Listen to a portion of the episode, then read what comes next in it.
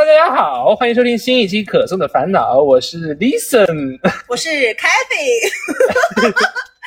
大家好，怎么着呢？大家好，怎么着呢？开了一股京片儿滋味，一股老北京地道的京片子味儿。主要是我们刚刚在开始录的时候，我跟 Kathy 分享，就是我这周发生的一件，就是我觉得蛮好玩的事，就是我记得在律所要去跟当地的一个，就是当地的政府部门咨询一些信信息，然后我打电话过去呢，我就特别怕他们，嗯。态度不好，或者是很恶劣，然后不肯好好接待，或者我问什么问题直接打断我，所以我给北京那边打电话的时候就直接是，哎，您好，哎，请问是北京药监局吗？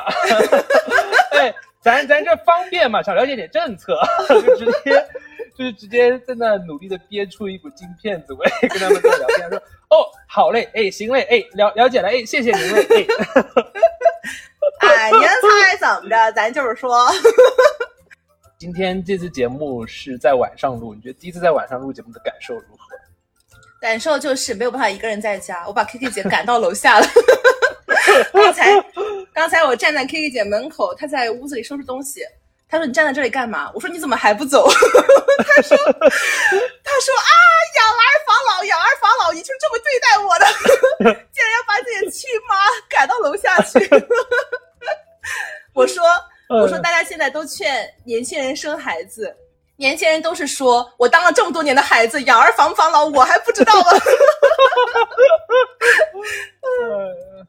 今天蛮好玩的，我们第一次嗯在晚上来录制可颂的烦恼，然后我们这一次录节目做了一个特别大胆的尝试，就是就写了几行字的提纲，没有准备任何的稿子，真的很突然。所以呢。所以今天听我们节目的听众会跟着我们进行一场意识流之旅，因为我们也不知道今天会聊些什么话题。聊到不能播的东西，马上剪掉。因为是晚上录节目，所以能聊不能播的东西。但是言归正传啊，就是我们还是先以分享挑战为开头好了。我们上周的挑战是要做一个电子排毒嘛，digital detox。然后其实做的方式也很简单，就是挑一个晚上或者是一个下午，在跟朋友、家人相聚的时候，或者是自己独处的时候，刻意的不去看手机，看看我们的生活会发生怎么样的一个改变。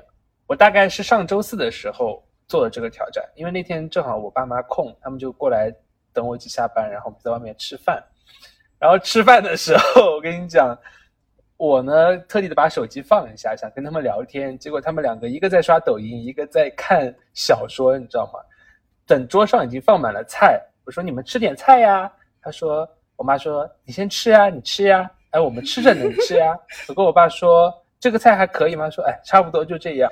我看都没有人理我，我就把我的筷子放下来，然后咳了两声，我说 出来玩就不要看手机了吧。然后他们两个，他们两个迅雷不及掩耳盗铃之势，把手机立刻收起来。谁在点我？好像有人在点我。哎满脸真正的看着我，就开始跟我聊天。然后我们就大概吃饭的时候畅聊了各种事情。其中让我印象最深的一点，就是我跟他们讲说，呃，疫情过去了。加加上我今年考完研，这个暑假呢，本应该要出去玩一下，去感受感受，呃，外面的风景。我说，要不巴厘岛、普吉岛，你们选一个吧。我说，八月份我们来一次说走就走的旅行和计划。因为我那天吃晚饭之前，刚刚看到朋友有在泰国晒那个沙滩的照片，我觉得啊，好想去沙滩旁边。然后我提完这个提议之后呢，我妈就是说，啊，OK，好啊。我爸有点不情愿，因为他去过巴厘岛，他觉得巴厘岛还不如，我就不拉。他觉得巴厘岛还不如那个什么，那我也看出来他的为难之处，就是说，哎，不如我们去新疆吧，因为我在律所摸鱼的时候，就蹲在厕所摸鱼的时候，刷到了，刷到了新疆的美景，那个伊犁的草原。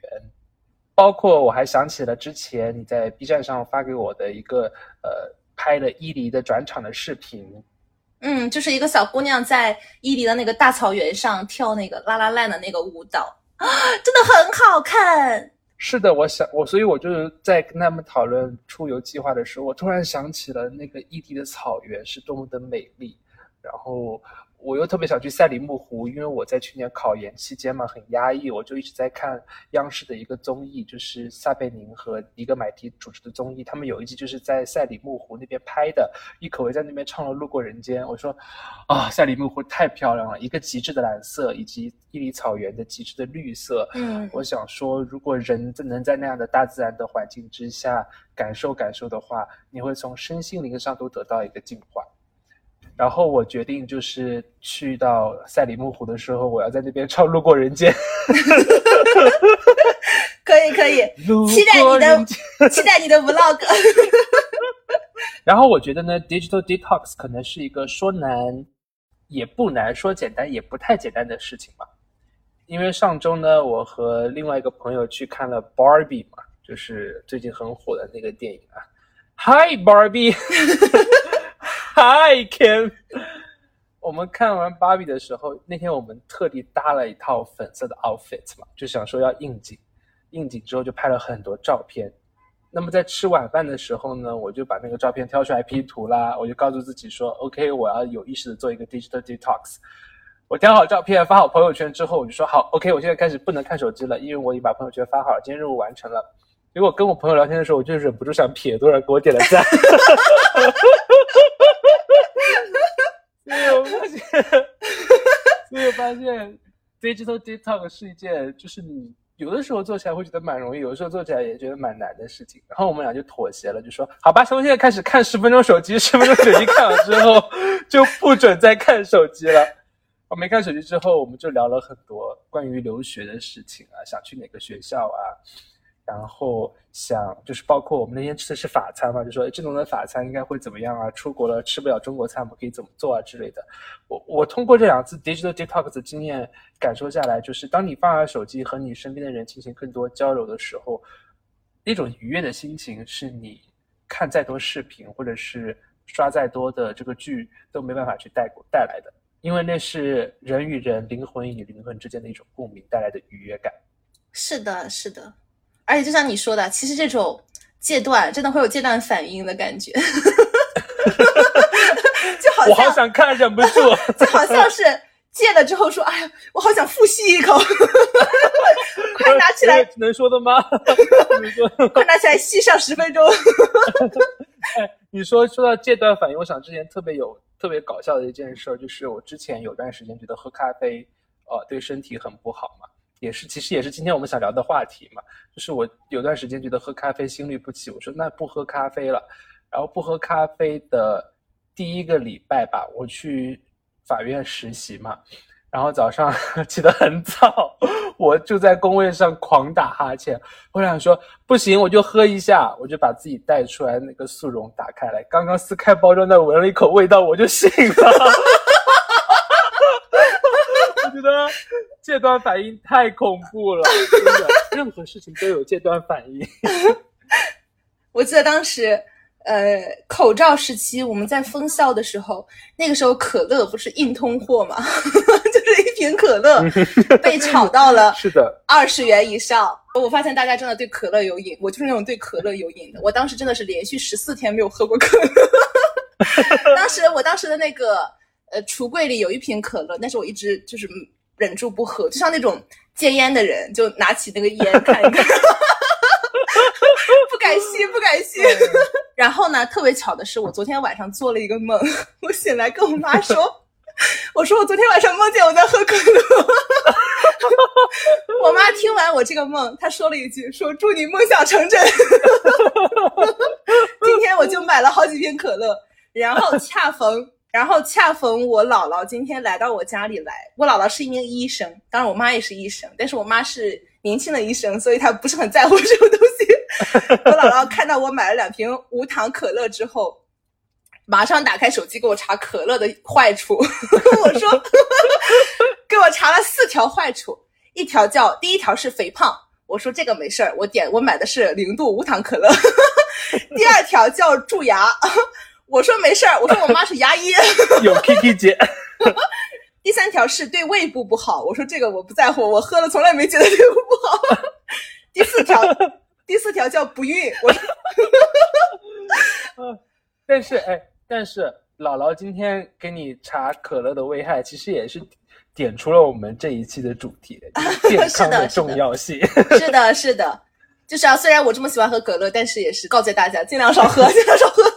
我们这一期节目为什么这么晚才录制啊？差不多跟上一期节目隔了十天，是因为我的好搭档。我的 K 呃不是我的 Kiki，我的好搭档。你你竟然背叛我！你怎么跟 Kiki 组搭档了？我想想跟 Kiki 录节目。我的好搭档 Kathy 呢，在过去的这段时间做了一个手术，弄得我很担心。你自己跟大家讲讲吧，浅浅哭一下吧。我在这段时间做了一个很大的手术吧，就是这个手术虽然很简单，但是是一个很关键性的手术，就是我做了近视眼矫正手术，就是我做的是飞秒手术。我做的是一个全飞秒，一个半飞秒，两个眼做的是不一样的。这个东西，这个情况非常罕见，因为我右眼度数太高了，右眼是七百五十度，但是我的角膜厚度又比较薄，如果做全飞秒的话，角膜要消掉很大一块。医生当时就跟我说，做一个全飞秒，一个半飞秒。所以做了这手术之后，我的挑战呢也是很顺利的完成了。因为这段时间 医生告诉我不能看电子设备，这段时间我就特别无聊。我觉得录节目这十天的间隔对我来说特别漫长。我这几天就我在做手术的早上，我就充好了喜马拉雅会员，做完手术当天晚上我就点开开始听，开始听书，好明智啊，真的是。我把《平凡的世界》从看的那个地方一直听听听，听到了我听到了第一百八十四集，一共就只有二百多集，我已经听到一百八十四集了。那你觉得电子阶段给你带来的效果怎么样？真的很好。我跟你说，我之前是那种手机重度上瘾患者，大概一天要有十几个小时看手机。现在我就是彻底转变了。曾经我就是喜欢读书，读什么书呢？读小红书。现在我可以真正读书了。当时 K K 姐跟我分享了一句话，叫什么呢？就是她看的别的书上的一句话，叫做“你看屏幕的时间越少，你的幸福程度就越高”。然后我觉得这段时间我特别幸福。之前我特别喜欢看，不是说小红书不好，之前我特别喜欢刷这种自媒体平台、短视频平台呀，比较焦虑，是的，是的，多差，是的，是的。天呐。然后我发现长时间不看，其实也没有什么，我心情就特别的平和。我现在看到手机就那种，因为医生告诉我不能看手机，这段时间恢复期如果看手机的话，呃，度数会回退。比如说我现在是一点零，可能看着看着你慢慢的就会变成零点八。所以我最近看手机的时候都是那种拿着手机拿到很远就啊，不要过来。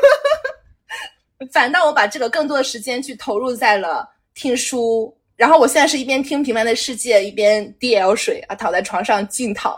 然后我发现，当你去认真的去静下心来，去钻研到这个书里面，去带入到每一个角色他的情感当中、他的经历当中的时候，你会觉得，哦，天呐，这个原来世界上还有这么一番天地，这是我看小红书是没有 没有的感觉。看小红书别人录取到牛津、剑桥，我就在想，天呐，什么时候能轮到我？现在就是有一种。去体验别人人生的感觉。然后我做完手术还有一个很大的变化，就是我又重新把钢琴拾起来了。这个就是要 call back 我们之前讲的那个热爱嘛。我之前跟大家说过，我从小学开始学钢琴，一直学到考到六级之后就没有再学过，一直觉得弹钢琴是一件特别痛苦的事情。结果这两天因为我不能看电子设备，也不能看纸质类的书，我就跑到我们家一楼，就我们家是复式嘛。跑到一楼去弹钢琴，虽然我们家钢琴十几年，十几年没有调过音，已经 已经完全不准了。就是我弹出来的那个歌啊，跟那个他们发给我的 M P 三是完全是听不出是一首歌。你在创作，你在创作，但是还是很高兴。就是我是真的是为了自己喜欢的一首歌去练习，我练了整整两天，终于练到了一个较为熟练的程度。然后我真的觉得。也很鼓励大家去追求自己热爱的事情。好，好，这是我们 call back 之前的一个 一个小插曲。那哎，那你好好练哦。打算有一期挑战，就写我们两个合唱一首歌。好，可以啊，可以啦。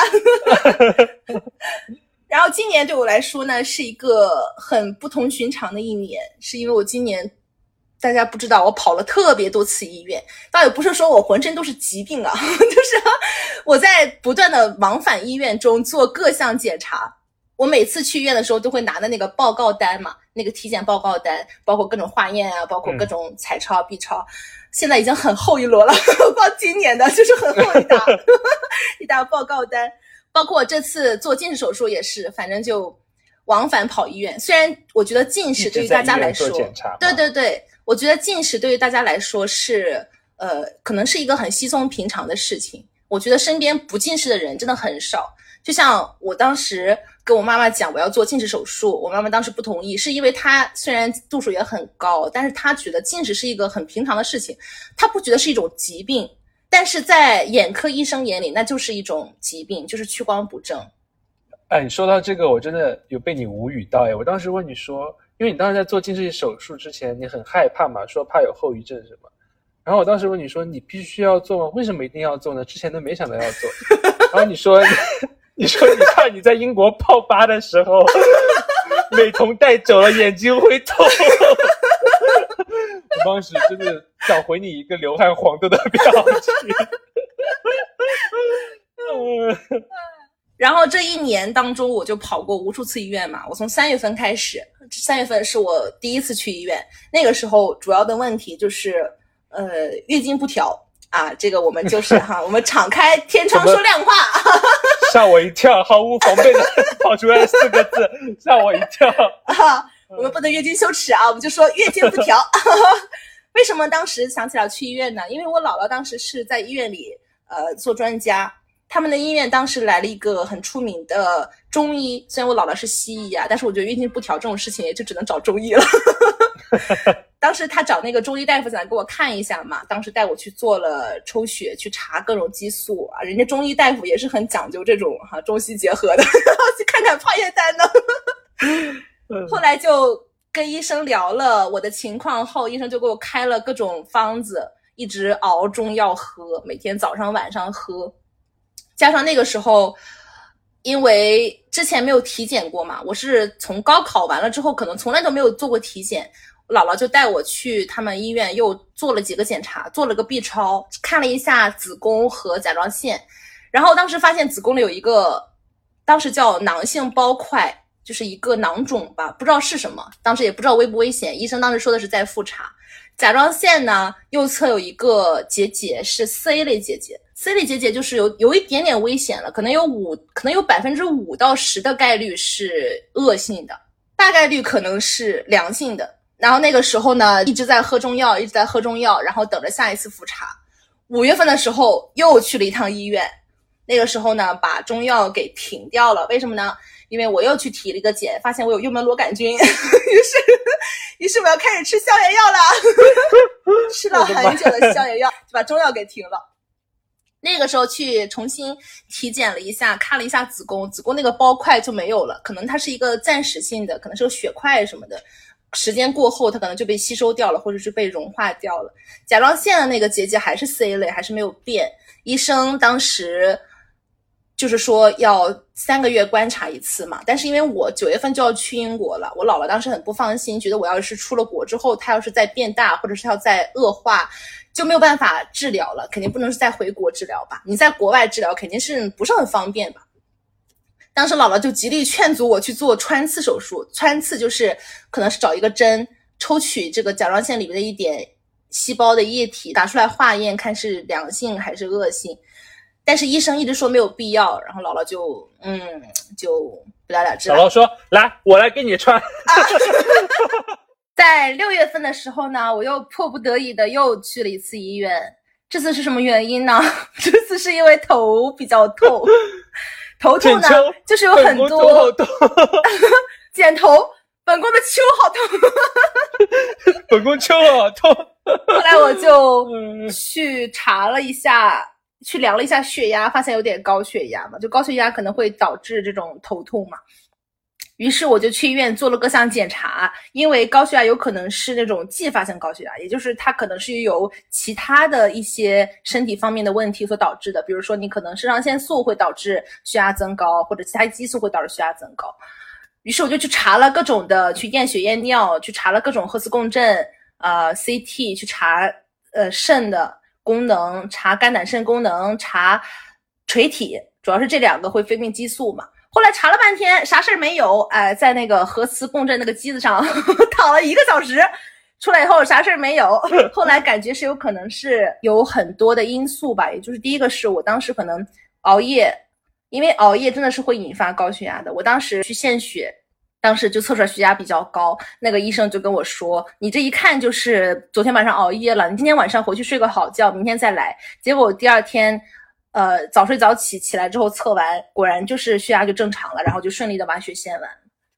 还有可能就是因为当时比较紧张嘛，就是我是有那种白大褂恐惧，可能对着外人，对着一个穿白大褂的，你知道为什么？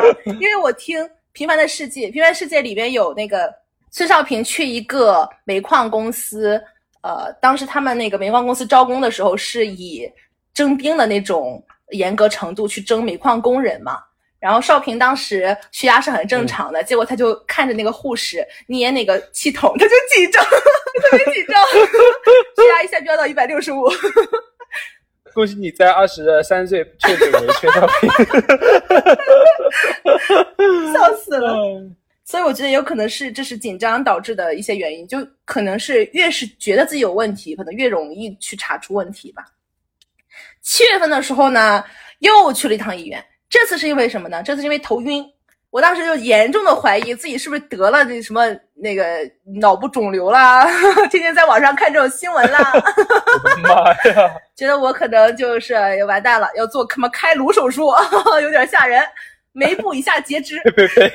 于是我就又去了一趟医院去查 CT，去做核磁共振，查颈椎，因为我当时看啊。某书啊，小红书，之前最爱看的书，就去查，很多人就是说，有可能是因为前庭功能，就像晕车一样，就是太敏感了，也会导致这种嗯晕的感觉。要么就是因为颈椎有问题，颈椎的话，一旦突出压迫到了神经，它就会压迫到了神经和血管，它就头就会有点晕嘛，供血不足什么的。我就去做了各种检查，又去查了一下，发现的确是，哎，颈椎病，椎前盘突出啊。从那之后就开始注重这个这个身体健康，睡觉的时候就会特地的把头往后仰。我妈当时就特别高兴，因为颈椎不好的时候看手机就要这样看嘛。我妈就说啊，就是这样看的话，反正也看不长久，因为胳膊也很累，就是把手机举到面前看的话，胳膊是会很累的。又可以又可以电子排毒了。其实你说颈椎这个问题，我也是深有。你也是颈椎病患者吗？对我四月份的时候，我也感觉不舒服。我是呃左胸和左后背有放射性的疼痛，当时特别怕是心脏病，特别怕心脏有问题，就跑到医院去。我有一天早上起来不是背疼吗？我就跟我妈在睡梦中，我在呻吟，我说我背疼，我背疼。我妈说背疼，我妈突然惊醒，背疼哪里背疼？她说你不会是心梗吧？因为心梗也是背疼。对呀，就很吓人啊！我一直怀疑，就是就特别怕心梗啊，或者怎么样，然后觉都不太敢睡，因为你会带着这种疼痛入睡嘛。后来我觉得不对，我要去医院检查一下，然后觉得如果没有什么问题的话，就挂个中医号。然后去医院心电图啊、心超啊什么都做下来，人家医生说没什么问题啊，很 正常，就开了点中药。是因为那段时间我在。呃，法考主观题和考研复试，所以就是三月份两个考试都准备，压力特别大。到四月份的时候就会出现失眠的这种情况嘛。那没有事之后，我说那医生，我觉得我这个呃放射性都牵扯到我这个肩膀、脖子都不舒服，又开了一个 CT 让我去做，我也做了 CT，CT 做下来发现我颈椎生理曲度变直，我感觉这已经是一个白领病了，就是因为现在大家低头低太多了之后，颈颈椎的曲线就。就产生了这个变质的情况。当然，如果再继续低头的话，就会出现反攻，这是很很危险的。嗯，所以我现在开始看手机，我也是呃举起来和我的眼睛平行的 去看。但是我对于健康问题的重视呢，呃，不是从今年开始才有的。我从一八年开始就已经很重视健康问题了，因为我相信大家如果听过我们第一期节目的话，应该会对我描述的那些呃惊心动魄的 场景印象深刻，什么。半夜喘不上气啊，被开车送去医院，我爸还等红绿灯这种事情。其实我从那个时候开始就呃身体的这个健康问题就已经引起我的重视了。因为一八年那年跑了太多的医院，做了太多的检查，包括什么彩超啊、心超啊，一直怀疑是心脏有问题。然后我觉得这个呃健康问题的转折点，就是说什么时候终于不再这么这么频繁的跑医院了，是在我大一的时候，大一寒假。那当时是疫情爆发之前，然后那个春节我去了趟成都，去参加一个活动，当时是我一个人去的。我一个人去成都的时候，呃，到了那个地方，我想说，哎，天府之国，我终于来了。然后呢，活动的主办方把我和一个广东的同学安排住在一起。然后一个一个从上海过去，一个从广东过去，两个人在成都的第一件事情是吃广东菜，不是去吃川菜。然后我们跑到那个 ifs 就为了春熙路，就是为了打卡春熙路，为了拍那个 ifs 的大熊猫，两个人跑到 ifs 去吃饭。对，找了一家广东菜的店。现在想想很神奇，为什么不去不去吃川菜？关键是吃广东菜，我还吃很多。我点了一个叉烧饭，然后一个叉烧包，还有一种马蹄糕。吃完后就觉得，嗯，要要吐了，要就是已经吃到这个胸口这里来了。当时觉得舟车劳顿嘛，有点累了，就回酒店休息，也没多想。回酒店之后，我就把我开的中药给喝了。呃，因为我当时一八年身体不舒服的时候，也是西医走投无路啊，查了各种西医都没有问题，就去看了中医。喝完中药还好，啊，不喝中药还好。喝完中药之后，我就立刻有感觉心脏不舒服了。因为我一八年的时候跑医院很频繁的一个原因，是因为我有心律不齐。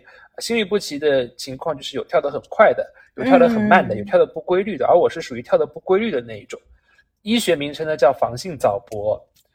当时我在成都酒店喝完中药之后，就立刻又出现了房性早搏，我又很紧张，因为我一个人在陌生的城市嘛，我就先早早睡了。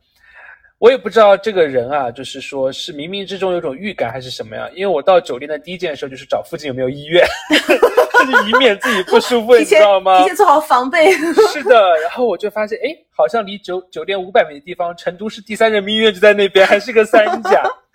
然后半夜的时候呢，我就睡觉，突然一阵很强烈的灼烧感把我给呃。弄醒了，就是从我食道产生一种很强烈的灼烧感，我就跑到厕所去吐。我觉得那个很奇怪，它不是肠胃炎，因为我每次吐之后，我就会觉得我食道像被刀划伤了一样，大事不妙。当时呢，我妈呃在贵阳，因为她有应酬，然后我觉得两点多钟可能才刚到家睡觉，我想说可能也不是什么大事，我就想自己先强忍着睡觉。但是睡了十五分钟，发现睡不着，我就这个时候拨通了我在英国。要好朋友的电话，就在这里再一次感谢我这个 相处十年的朋友，远方的朋友，远方的朋友，因为当时全中国都睡了，只有他还醒着，我就跟他讲，我说我不舒服，他就一直在那打电话，他也正期末考试哦，然后给我在图书馆保电话粥，就问我怎么样，我说不舒服，他说你先睡十分钟，如果十分钟还睡不着，你给我打电话，我说我睡不着，就跟他一直连麦。我就跑到医院去做检查，当时医院去太多了，已经熟练的心疼，你知道吗？挂号、填哪些东西，在哪里交费、抽血要抽哪只手，我都知道，就非常的熟练。医生，然后就帮我检查肚子嘛，他们就触诊，触诊说你这个是胆囊炎啊！啊？哦，对，当时发胆囊炎了，然后帮我触诊的是规培生嘛，跟他的那个老师说，老师他这个胆囊怕不会会要。割掉吧！我说什么？要把胆囊割掉？我说你不要吓我！你的胆囊，我才十九岁，怎么要经历这种事情？那胆囊就会永远留在这座 陌生的城市——天府之国。然后呢，他说：“哎，没关系，先去做一个彩超吧。”然后做好彩超，看上去说：“哦，还好还好，只是有点发炎肿大，但没有结石，不需要割掉。”就开药，要输很多液，还去做了那个青霉素的皮试。那怎么办呢？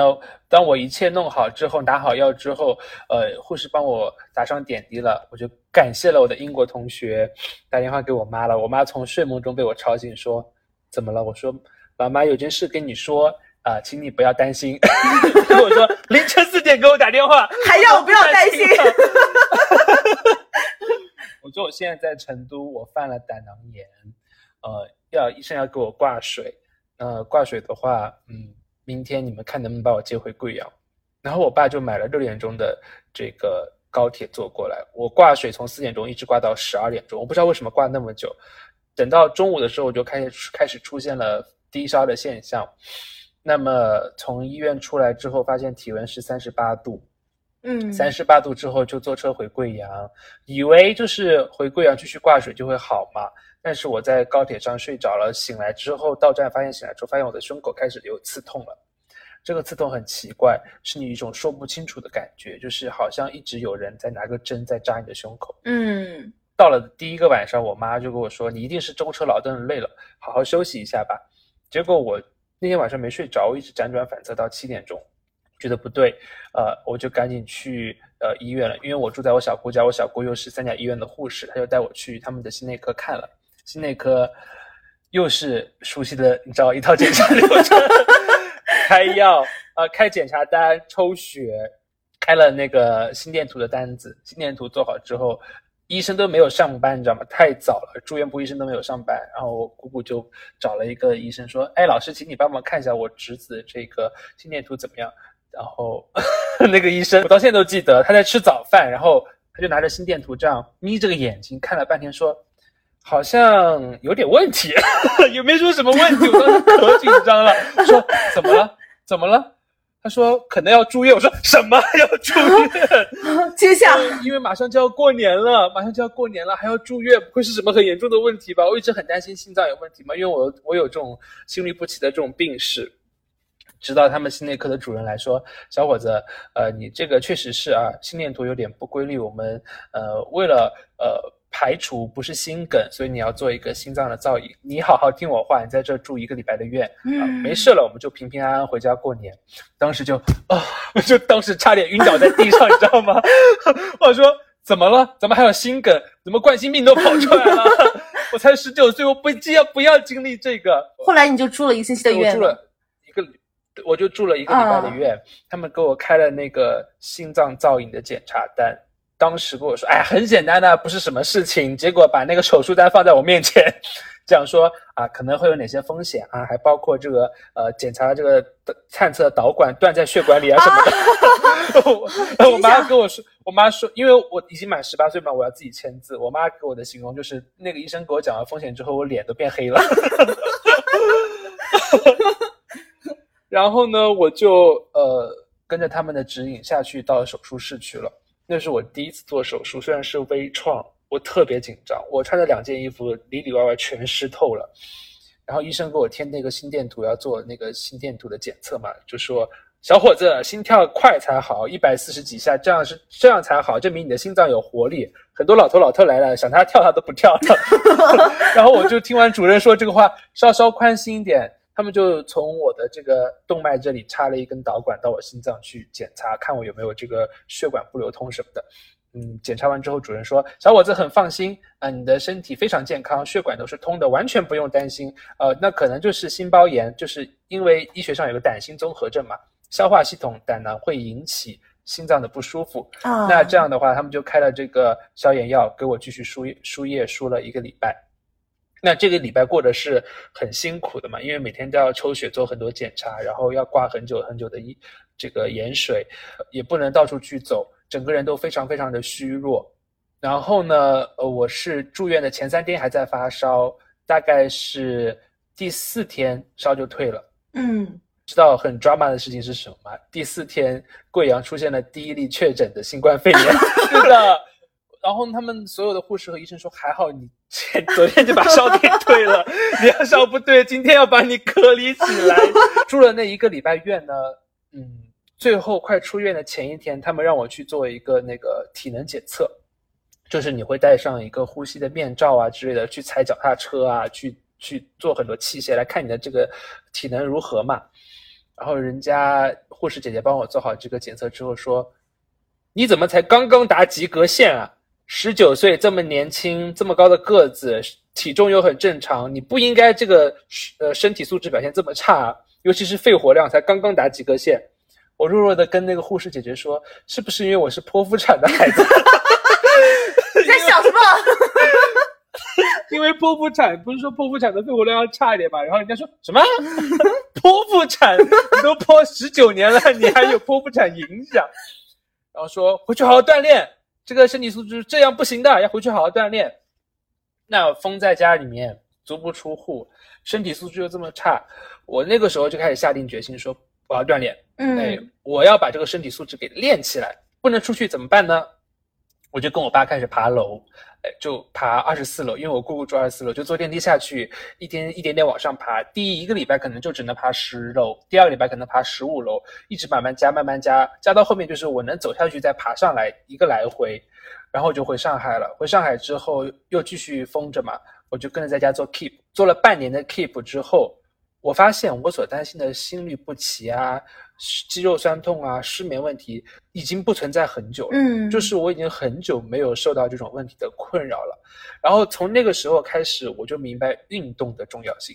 运动它能极大程度上去改善你亚健康的状态。嗯同时呢，因为做了那个心脏的检查，造影是心脏方面最权威的检查了。如果造影下来没问题，心脏确实是没问题，我就开始给了一个自己非常正面的积极暗示，就是我是没有任何疾病的，我很健康。这样一个良好的心态加上运动，帮助我彻底的走出了我觉得一八年开始反反复复所带给我的一个呃心理上的压力，就是一直怀疑自己心脏有毛病。同时呢，它也让我更加注重了我的健康。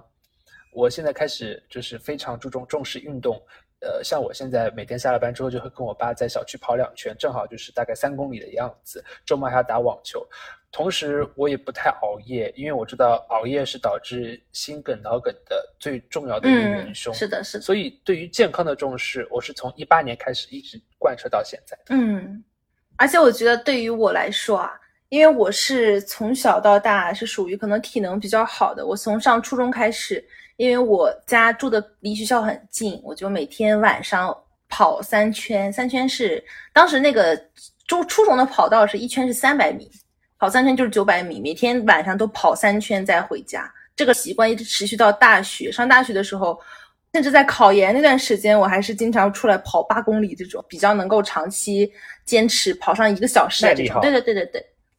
然后我考研那段时间特别喜欢运动，我有一段时间是在家里，是正好是在奥运会的时候，东京奥运会的时候，我在学校复习一段时间，就回到家里待了两个月，我就开始泡健身房，白天在家学习，然后下午的时候就去健身房做椭圆机啊，做跑步机。每次做完的时候就会发一个朋友圈，上面写着泄愤，泄愤，就是我会把我看你今天泄愤了吗？我每天会把这种考研的这种压力去在运动中释放出来。这种释放，我觉得我每一次出汗、大汗淋漓，全身因为使出了力气而变得有点酸软，会得到一种压力上的缓解。这种压力的缓解会导致我晚上睡觉睡眠会更好。就像你说的，运动其实它会改善这种失眠的这种困扰。也会让我白天的学习会更加专注，也会让我自己更加快乐。因为运动它其实不只产生多巴胺，它会产生内啡肽，它会平缓你的心情，舒缓你的压力，总之会让你变得更加安宁。所以那段时间我也会认识到，运动它不只是对健康，不只是对身体健康有好处，更重要的是它对心理的健康也是一种释放。你讲到心理健康，我发现其实我们刚刚跟大家分享的这些自己生病的经历，它很大程度上它并不是真正的病，我们并没有说真的确诊了一些器质性的疾病，而是因为我们处于一些焦虑或者是压力，呃所造成的一些躯体上的不舒服。所以我觉得从一八年开始，我照顾的健康不仅仅是身体的健康，而是心理嗯健康和身体健康双管齐下。因为我很明显的了解到，只有你的心理健康了之后，你的身体也会变得越来越健康。